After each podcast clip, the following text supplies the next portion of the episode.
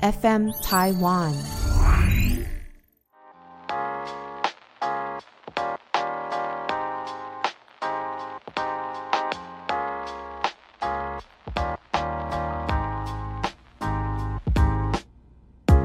本节目由撇大姐与 FM 台湾共同制作播出。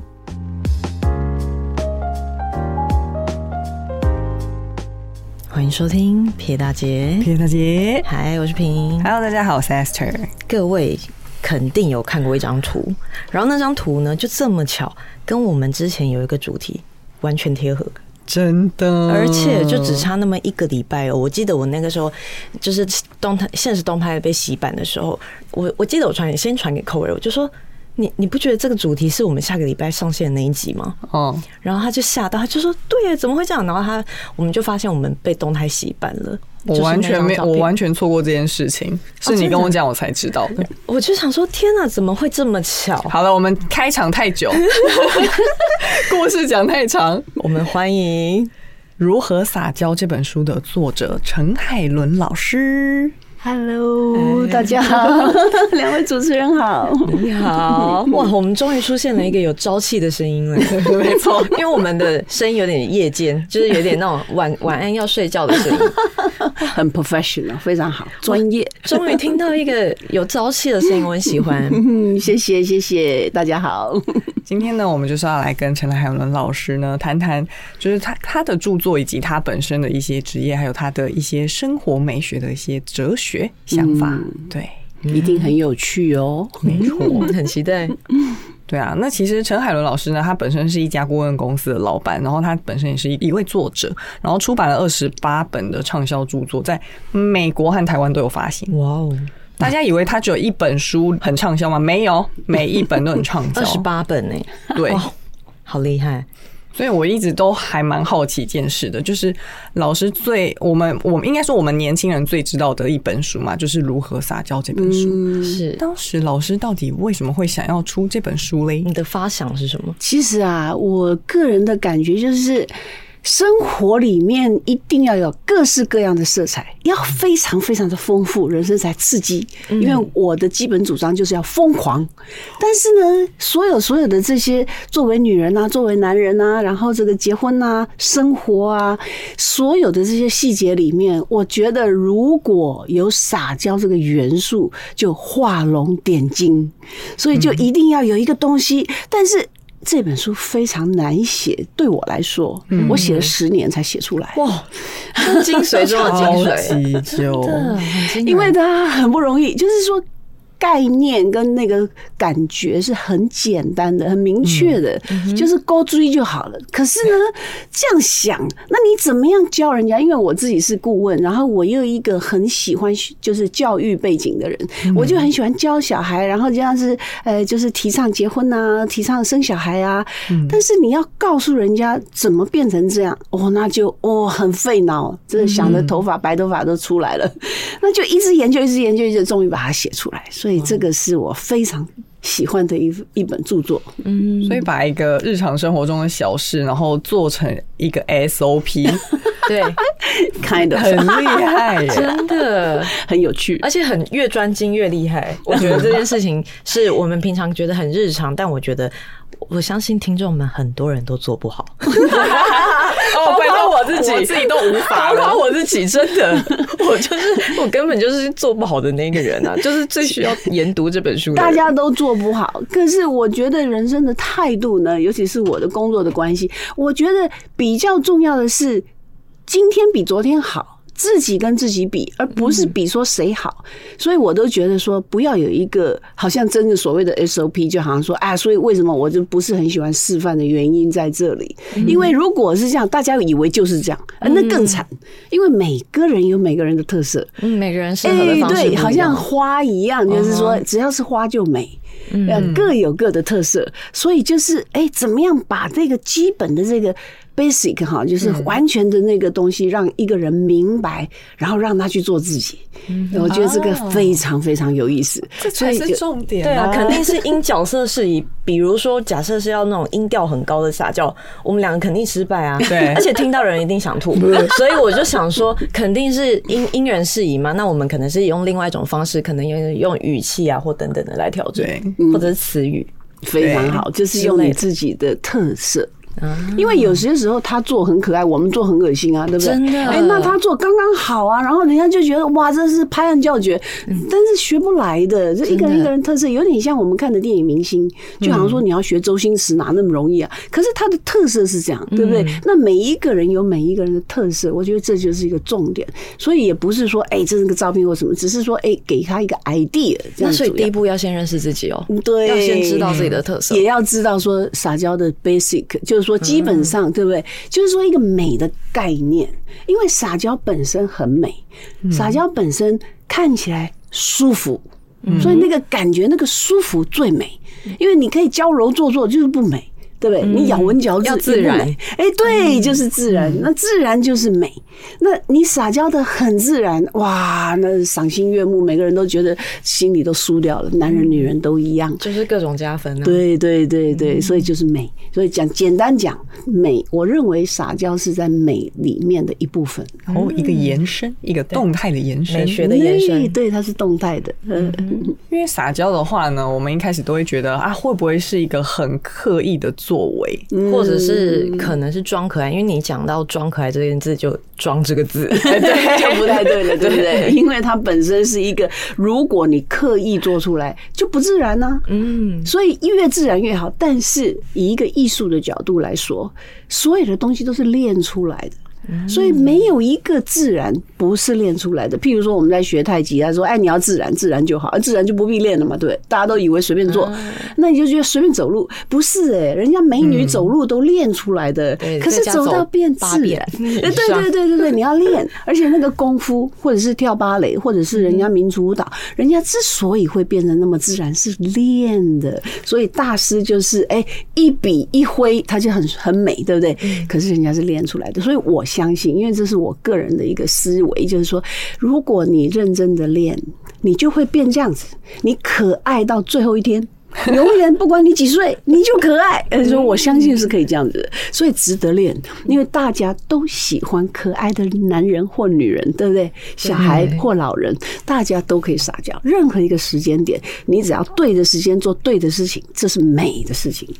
哎，那老师，老师，请问一下，就是如果有人想要练习撒娇的话，可不可以先教他第一步怎么去了解自己的特质呢？所以这书里面就是写这样，就是说，第一个你要对自己的静态先，就是你要知道说你看起来你的样子这样好不好看，就是连你发呆，对不对，都可以很美呀，嗯，对不对？你可以冥想也很美啊，你吃东西也很美啊，所以你任何一个样子，你都可以。好好练习，那就是一举手一投足，哎，都是一样，都是可以练的。就是先观察自己，对对对对对，而且你要知道你怎么样最舒服，举手投足的样子、姿态啊等。对，然后你可以练嘛，就有点像我们化妆，就是说，哎，那你这样子，那你就再把它擦一擦，你就再描一描，然后再练一练，然后到最后你可以说，哦，我要画长的，我要画尖的，我要画圆的，我要粗的，我要细的，对不对？还有颜色，其实是一样，是那种概念，就是一个艺术的概念，然。后你慢慢练，所以常常还是要看镜子，每天都要照照镜子，这样很正常啊。你都不照镜子，其实你都不知道自己长怎样，不知道从何发展起，对不对？所以你照镜子，然后你自己看，哎，你头的角度，你每一次的样子，你觉得好不好看？嗯，那我们每一个角度，每一个样子，都会让人家感觉到说，哎，有一个角度会比较好。当然，你也不是特别那个角度，可是你练成，你可以很自在的每一个样子。永远可以练的，所以这样子才好玩呢。好像常常就是看着自己，除了知道自己的缺点在哪，也会比较知道说怎么去展现自己吧。就跟我们平常在练台步还有那个 pose 是一模一样。对对对对，一样是这样子，只是它的一个最后的终结的一个目的或者是样子呈现是不一样的。嗯，呃，就好像说，哎，你化妆可以漂亮，可是也有丑妆啊，是不是？哦，然后也有一些哎很特殊的，譬如说，哎，今年是虎年啊，怎么样画老虎最好，对不对？那老虎怎么样可爱，这也是一种方法。所以你在做可爱的那种，一开始你只是认识自己。你看那种有人化妆，不是他照的那个照片就突然变玛丽莲梦露，要等一下又变哪个明星，有没有？那一样是那张脸。可是你技术好到那么好的时候，你可以做很多很多不一样的样子，然后你还是可以看起来很可爱。但心态也很重要哎。对，而且我觉得可能要以喜欢自己为主，嗯，就是喜欢这个样子，然后你才有办法继续可爱下去。对对对，你自己心里要开心，因为。这个可爱本身，我觉得有一个非常重要的一个心理上面，就是你觉得甜甜的，你觉得你想散发那个感觉。就像我有时候去看逛街好了，我就说这个东西好可爱，嗯，但是它不是真的那种很 Q 的可爱，嗯，它的可爱可能是一，我觉得这是一个喜欢的词，嗯，那它它让我觉得很开心，这个就算是一个可爱，嗯嗯，是是，譬如说很多时候对不对？你回到家里，然后他就哎，小孩子走过来，爸爸这样。那小孩，那爸爸就觉得好可爱啊，可是他不见得在笑，他也不见得说，哎，就穿的很漂亮，他只是很可爱的，可能拿个玩具打你，你都觉得他好可爱。对，所以这个就是每一次的那种感觉，可是呈现出来的那个感觉是一个喜欢，是一个让你感觉美的感觉。嗯，对啊，非常好，就是很真诚的，然后散发出了一个很愉悦的感觉，一个氛围感，然后让别人觉得哇，你真的太 Q 了。对，就是先就是说服自己之后再感染别人。哎，对对对对对，那个感觉非常的好，而且是真的，最主要就是可以练习。然后它是一个美的概念，因为我也一样有讲一些完美天使的课程，就是说，哎，怎么样美，怎么样呈现那个美，那就有得学，那就很值得研究。嗯，那老师另外还有另一个非常知名的著作叫《世纪大媒婆》，可以跟我们来谈谈这里面的故事吗？《世纪大媒婆》是应该是我写的第一本书。嗯，那么我非常非常的呃，这是我的一个哲学，就是我帮人家做媒。嗯，那我是提倡结婚，我是提倡生小孩的。呀，那这个当然不是一个对错的问题，而是一个我的哲学里面，我想要做这件事情。那我已经帮至少一百个单身男女哦配对做媒，然后现在生下来的小孩子是已经七十五个，所以为什么我变成黑了奶奶？因为这些小孩子，我做媒生下来的小孩七十五个都叫我黑了奶。奶，所以就是因为这样子，所以我要颁奖给你，对啊，真的。提倡生育，对，提倡生育，提倡结婚。那因为要这样子，要保固，因为要售后服务，所以我做了非常多的婚姻顾问、婚姻咨询，那经常帮助夫妻之间去沟通。呀，所以我写了一本书叫《说话的艺术》。为什么那么难写？就是你怎么样去帮人家沟通，帮人家讲啊，就是讲话。那他讲的他听不懂，你要帮他翻译。虽然讲的都是中文，但是没有经过翻译，就是公说公有理，婆说婆有理。你怎么样让他们互相可以了解？那你听到那句话，你怎么诠释它？哎，这个就是哎，如果诠释对了，你就感动；诠释不对了，就吵架。嗯，啊所以这个很有趣。我天天在做这些事情。现在还在吗？嗯，昨天才刚。开了一个，就是男的说要离婚，那女的很生气，差点把脖子给敲破。那这个当中里面就很有意思。最后这个男孩子讲了一句话，他说：“嘴巴挂着爱的人其实不懂爱，但是没有讲爱的人，他所给出来的竟然是无价的爱。”嗯，哇塞，这是一本 这段话，拜托大家先录下来，然后呢播放给身边的人。有那些哦，就是有些人盲目的，我觉得有一些人就是可能很很需要那些词语上的爱的人，你可以给他这一段话。嗯，天哪，我懂，对我我我非常不喜欢这种压力感。我我想你应该懂，很害怕，很有趣了。因为你不要把人生当成这么的 serious，好像很严肃。我的人生基本上是属于自然的，那我常常就是讲求舒服啊，不管在讲话啦，不管在打扮啦，我都是崇尚舒服，甚至于可爱撒娇都是舒服。那结婚为什么要去结婚，并不是一个对错跟你个人的喜好，而是站在一个进步成长的角度去想，我可以学到什么。而不是一个我喜欢我不喜欢，然后我的条件你的条件，然后我得到什么，然后我可以要干嘛？这不是这样，是一个我如何经过这样子的一种形式跟这样子的一个生活，我可以体会更多的人生。因为人之所以快乐，是因为你经历了很多东西。如果你都没有悲欢离合，你都没有喜怒哀乐，你的人生一张白纸，那你这么人生走一回。又所谓何事？所以那个概念上面的基本态度是一个进步成长的概念，一个学习的态度。所以我常帮人家做媒的时候，有时候我我会讲，我就说结婚很痛苦哦，你要不要好好想想啊？你要不要做这个决定？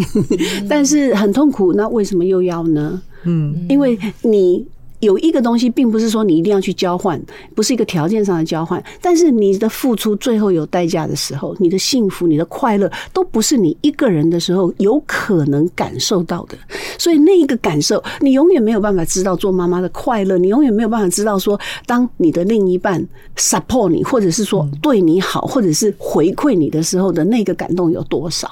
虽然那句话等了很久，但是你听到那句话的时候的那个感动，是一个你没有办法去衡量跟买到的这个东西。所以有很多东西非常值得。要不然为什么要看电影？你为什么你看一直哭？你为什么那么感动？因为那些情节、那些画面你可以体会，但是你怎么看都没有自己当女主角来的那么好。所以一定要当自己人生最佳的女主角。老师我会说服人哦，好会说服人，被说服到。哇塞！所以老师的那个人生的哲学就是体验咯，是不是？就是说，你要经历，然后经历之后有成长，这是最大的幸福跟快乐。我几乎没有办法想到还有什么事情可以很快乐。对你买一个包你很快乐啊，你看个电影很快乐，你今天看到美女很快乐，然后你可以做这些很快乐、很高兴娱乐。可是那些东西都很短暂，然后在那一个一次又一次的快乐的后面，好像你吃的毒品或者是药物一样，会越来越没效。嗯，就好像说我们眼睛啊，就是会老化，然后会退化，然后恶化。那你点眼药越来越没效，越来越没效的那个感觉。那什么东西可以越来越有效？老了也还是可以，因为我非常研究回春逆龄，所以我对这个非常有兴趣，所以我就一直研究，一直研究。这边看得出来，因为老师的皮肤非常好，对，很紧致，真的，而且很亮。真的，那一直研究，一直研究，一直研究，就嗯，进步成长最好，Yeah，因为只有这样，你自己会满足，你不需要人家的赞美，你自然会有自信，因为你做到一个程度之后，你喜欢，你舒服，你自己开心。然后你很得意，也不需要人家赞美，就是越来越好。哎，今天比昨天的自己更好那种感觉。所以你不管会满足。以前我都觉得，哎呀，老了好可怕，那就算了，不要活了这样。因为我就讲了一句话：活着只为了美。那我跟我先生讲，哎，不不美，不要活了。那就是我，跟我的想法有点像。我每次都说，我不能活太老，因为我不想要我自己未来老的样子都被人家看见。每次都想这种话，是。所以为了要美，为了要美，你就要不断的创造。然后你不是只有外观的美，不是只有静态的美。有很多时候，我们就是可以摆一个姿势或者是一个样子很美，但是我们动起来就不美。那那个东西就是要练习，你就是要常常这样活化自己。那你的心态，你怎么样老了而不？憔悴，你怎么样老了而可爱？你怎么样老了还是心花朵朵开？你怎么样老了还继续谈恋爱？哇，这个很有得研究了，可能还要再找一次，让我再来多讲一些。好想哦，好想听哦！我觉得这是好像好好好多网友都会想听，我自己都想听。对呀，有趣。嗯，但是我也很好奇一件事情，因为老师虽然看起来是非常开朗，也在讲说啊，我们就是要体验人生才可以滋养。自己。可是也不是说每人生每个阶段都是这么的顺遂啊。那如果啊，只要说讲婚姻好了，那像婚姻总会遇到一些瓶颈，或者是比较挫败低潮的时候，那这个时候怎么怎么去转换自己的心情？所以里面有一个我最近在讲的一个创新啊，就创新讲座，就是第一件事情你一定要看未来。如果你看过去，你的脚步就慢了；你看过去，你就会痛苦。可是如果你看到未来，你就有希望。所以为什么要进步成长作为人生的主轴？因为如果你有困难，你有痛苦，你就停止了，你就永远的痛苦。我们不要讲婚姻呢？为什么？因为太刺激了。我现在讲说，假设你是一个奥运选手，或者是你是个运动员，那你在训练的过程里面一定是挫败的啊！哪有人一直成功，一直成功，然后每天都突破啊这个金世纪录，还是突破这个自己的记录，对不对？所以你一定有很多的挫败，然后你要改。但是也因为这样，为什么拿到金牌会哭？为什么会那么感动？那个就是值得研究的地方。那因为他尽了他的全力，所以他越挫越勇。那个感觉一样在我们的婚姻里面。所以婚姻不可能没有磨合期，婚姻也不可能都很顺遂。但是因为磨合，所以你找到两个人真正爱彼此的真正的理由。所以为什么你这么吵？你怎么没有马上离婚？因为你还有明天，你还有希望，因为你还有记得你的初衷。为什么你说 I do？这个就很厉害。你要嫁给我。我愿意哇，这个就嗯，我剪了一个很短的片子，就是我愿意，我愿意，我愿意，我愿意，每一个人都出来讲我愿意，然后我的这个演讲就跟他们讲说啊，现在你怎么都不愿意了，然后所有人都爆笑。所以在那个 I do 跟 I don't 啊，就是说，哎，那我愿意，啊，现在不愿意的那个过程里面，你找到你自己可以极限突破、爱的更深、更美的理由。你感动你自己，你就感动你的另一半，你们就继续走下去。而当你有那个二十年、三十年、四十年的那一个时间点，你再回首，你就觉得这一路非常值得。所以，老师，你是爱情长跑吗？是哇，真的？你该不会跟初恋结婚吧？呃，不是跟初恋结婚，但是我一见钟情，我就嫁给他。我第一天我跟我老公约会的时候，他说嫁给我，我说。我都不知道你姓什么。他说：“Honey，你不需要知道我姓什么而嫁给我。”所以你们两个各自一见钟情，你对他一见钟情，他对你一见钟情，所以第一次约会就结婚，不是接着就第一次在一起之后，第二天他就说我们搬在一起。我在想你太浪漫了吧？第三天 他就说：“对，我们就找房子。”第四天我们就搬家，第五天我们就在一起，一直到今天。哇，这时间多长了？三十几年。哇，好浪漫哦，好久哦，这就是缘分哎。嗯，缘分对，但是我一直有一个心理上面的一个对自己的一个设定，就是说我要走到最后。嗯，我不离婚，无论怎么样子的状态，我相信我走得过。嗯，所以我们走过了。所以我的生活非常浪漫。哇哦，哇，好厉害！我又有一个问题，老师，老师，所以你会就是因为你就会有小孩吗？你有小孩吗？我现在我没有，但是我就是因为这样，所以我做媒，然后我也帮助人家，然后也教育亲子，然后也想办法，就是说，哎，辅导那些小孩子。所以我做很多亲子教育。那那你觉得几岁谈恋爱比较好？什么谈恋爱？就是几岁开始谈恋爱比较好？哦，我觉得应该要从小就有这样的概念，然后大概初中开始就应该练习。其实我也是同非常同意，我觉得越小开始谈恋爱越好，因为你的就是你可以跟着你的心智年龄一起发展，对，然后可能更了解自己。然后你你有所改变之后，你也知道你喜欢的样子是什么样子。除了你应该要了解自己之外，你应该了解异性。嗯，因为很多人他有那样子的心，可是他没有练习过，跟撒娇一样，所以越年轻越好。所以我就跟大家讲说，你如果是十七岁，你赶快去恋爱。你读书在干嘛？我常常讲说，去学校是为了交朋友，不要这么念那么多书，念书很简单了，交朋友才重要。真的，我整个学生时期全部都谈恋爱。对对对对对对对对，所以开心啊！你去学校干嘛？就是有机会啊，就是看帅哥美女啊，就是给人家看了也看别人啊，就是这样。然后你要早点练习。你后面的幸福就比较好。但是你晚开始，你就变得很生涩，你连手都不会牵，你都不会抱。其实这是一个生活里的损失。嗯，尽量赶快谈恋爱，真的越早越好哎。对，越早越好。我也很同意，就是要练习这件事情。哎，是因为你不练习的话，你很尴尬。然后在你很尴尬，有一点像说你老了才要跳芭蕾舞，你怎么跳啊？嗯嗯嗯，是不是我？我记得我小时候可能遇到一些男生，然后他会说他交过很多个女朋友的时候，我都觉得这种男生最好。对对对对对对，我比较喜欢哦哦，你这想法偏有趣。哦 没有，而且我是从学生时代就是这个想法，就我觉得哎、这样好像比较好，因为他比较哎，经验我告。诉你，我是一个这个经营管理顾问嘛，哈。那我常常讲，我说为什么你找员工都要找个有经验的，你嫁人怎么不找个有经验的呢？嗯，哎，就是回答你刚刚的问题。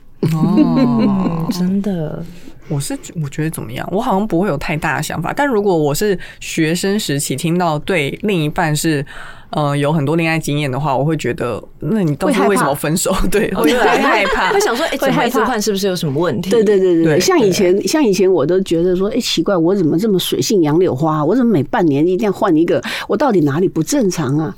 可是后面到研究到最后，我就觉得不合就分啊！你花那么多时间没有未来啊！但是你这样找，这样找，这样找，这样找，哎，真的你就知道，等到你碰到对的时候，你就说就是这个，嗯，然后你就可以下决定。呀，那你说那个五天嗯就结婚，啊，对对对，因为你就觉得那我就很喜欢他，那怎么样？那还要怎么样？那你要时间怎么样证明？所以我不太赞成那种恋爱很久的，就是哎七年什么八年什么爱情长跑，我觉得这样很糟糕。呃，两年呢以后再看看，然后再看看，然后再看看，有什么好看的、嗯，没什么好看。但是我解释给你听，为什么没什么好看？因为你永远不知道十年后的自己会长怎样，你怎么样要求他十年后的他可以知道他会怎样？嗯，那你一直要保证，保证什么？你怎么保证进步成长来保证，而不是要求那一个人一定要怎么样怎么样怎么样怎么样？不是这样子的，所以没有办法，因为我们都不知道。你看我们喜欢的颜色都会变的吗？是不是？你看喜欢的味道什么都会对变都会变。那怎么办？要会沟通。要能够讲话，要能够学会彼此的调试，而不是一直很僵固的说你就一定要这样。那你现在怎么不这样？不是要跟着走，要跟着感觉走，跟我们做节目一样。滚动式调整。没错，因为假设如果你一直要求对方调整的话，他就不是原本的样子。嗯，对对，所以嘛，我常常讲说，哎、那你当时爱上他的时候，那他不是就这个样子吗？那你现在跟他结婚，就告诉他你不可以这样，你不可以那样，你不可以这样，那你就失去了原来他的男人本色。对那你当时你爱上他的时候是那个东西，然后你跟他结婚以后，你就说，哎，你去找工作啊，然后你就是只能这样，然后每天下班要准时回来，那那个男生就已经不是他了。对啊，而且换位思考，假设他如果这样管我，我也会生气哎，。对，所以就是我常常就是，哎，你不给我空间，我不能跟你在一起。嗯嗯，很棒。嗯、我们在网络上看到这个书啊，大大家我在想，看了标题或者是看了书的样子，都会想说这是一个很表象的东西。但我想，老师是不是有非常多嗯非表象的东西想要教给我们？其实我的书里面很多元。假设有一本哦，我写如何爱你的父母，嗯哼呀，那这个东西是非常重要的。虽然听起来只是父母，但是我告诉你不是这样。所有的夫妻，我研究他们的吵架，都因为他们父母所教育的文化而造成夫妻吵架。嗯，所以，如何爱你的父母非常重要，因为我们小孩子都喜欢父母，都爱父母，可是我们常常没有办法爱父母。那一个没有办法真正的跟父母沟通很顺利的人，其实必有远虑，因为他的婚姻生活里面也会有类似的状况，会撞到墙。啊，所以这个呃，如何爱你的父母是一个很重要、很重要的一个应该学习的一个 area、一个 topic、一个一个话题。那么关于这个呃，我也有写到一个书，就是我是如何失败的。嗯，哦因为就是回答你刚刚你给我这个灵感，就是说那很多挫折、很多难受、很多那怎么办？嗯哎，我就提供了一个我自己的一个现身说法，我是如何失败的。我失败了这么多，但是失败跟成功是同样的东西，得跟失是同样的一体两面。所以你失去可能变成你的得到，对就是你得到的要接受不也是完美哎，对，嗯也是失去，所以得失是一样的东西。重点是你有没有进步，你有没有成长。所以我觉得很值得探讨每一个人你是如何失败的，因为这样你就知道如何成功。对所以这是一个概念。进步都来自于每一个失败吧。对对对，嗯而且都是一体嘛，所以就很好。我觉得就是那个感觉，就是你可以不断不断的探讨，但是有一个很重要的重点，就是说，如果你有一直在探讨，你的热情就不会减低；如果你不探讨，你就就在那个坑坑洞洞里面，自己就跳进陷阱里面，你就出不来。我也觉得热情很重要，热情就是人生就是保持热度。没错，我觉得任对于任何事情，不管你喜欢或不喜欢，或者甚至工作，或者是生活，或者是感情、家人等等嗯，所以我的我的方法就是说，你看未来，然后你无论如何一直走，红灯绿灯，反正就一直走。走到你的目的，那虽然你不知道你的目的，你就继续进步成长。那如果你知道你的梦想，那你就往你的梦想走。只要你一直前进，你就不会停下来。呀所以那个感觉就是，因为我一直保持我自己的热情，所以不是说几岁啊，或者是年龄啊，或者挫折，不是你就是勇往直前，然后极限突破，哦，生活很刺激，所以一定要继续疯狂。老师是不是母羊座啊？对，老什么星座？我想知道。呃，我是双子，哦，难怪。就是很有冲劲，对嗯不断的，嗯嗯嗯嗯，这样嗯很很会替自己打气哦。是我我觉得这样很棒。也也也也是很需要呃是帮别人打气。我觉得这是生活里面的一个非常基本的品格。所以你在你身边的人，你都要负责帮他打气。那哎，身边的人也会帮你打气。那这样子的人在一起哎，就很有趣。所以要跟对的人在一起。所以才能一起进步嘛。对对对，就是这个重点。反馈真的很好哎，所以你要先付出喽。呃，对，那我先跟你说一声加油，嗯谢谢，加油，大家一起加油，大家一起加油，大家一起我们加油。我们就是一起很开心一起拉住对方，一起跟你说是我们保持热度哦。对，每天都太好了。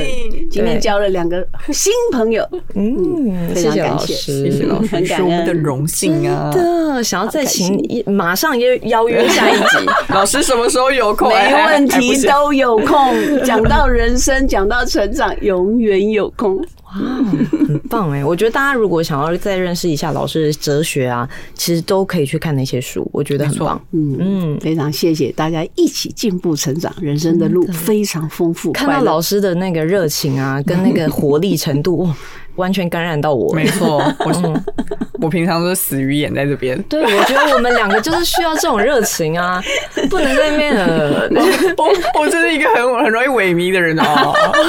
哇谢了，好累哦，只想躺着，不行。很好，我们做节目越来越开心，对，我们继续进步成长下去。我们要找到自己进步的动力，嗯真的没错。很开心，嗯，谢谢老师今天对，来，很感恩，真的好好的机会，这是我们的缘分，我交了新朋友，快乐的一天，谢谢。谢谢。感谢老师带给我们这么大的热情，然后感染力。如果你们未来就是各位听众，如果还想要听老师分享他更多的生活哲学的话，或者是有任何的问题，都可以在 podcast 下面留言哦。没错，然后，如果你们想希望老师再继续来，或者是讲什么课题，或者是你有什么故事想要分享给我们的，都可以在下面留言。嗯，那老师本身有一些就是社群媒体之类的吗？可以做一些联系。嗯，应该怎么去了解你就是呃，你就是找到我的顾问公司，然后用看我的书，嗯，啊那就可以。用书一起用这些文字就可以跟老师对沟通，对就是有这个对。桥梁了。没错，嗯，好的，谢我谢，们谢谢大家，师。谢谢韩老师，再见，晚安。拜拜。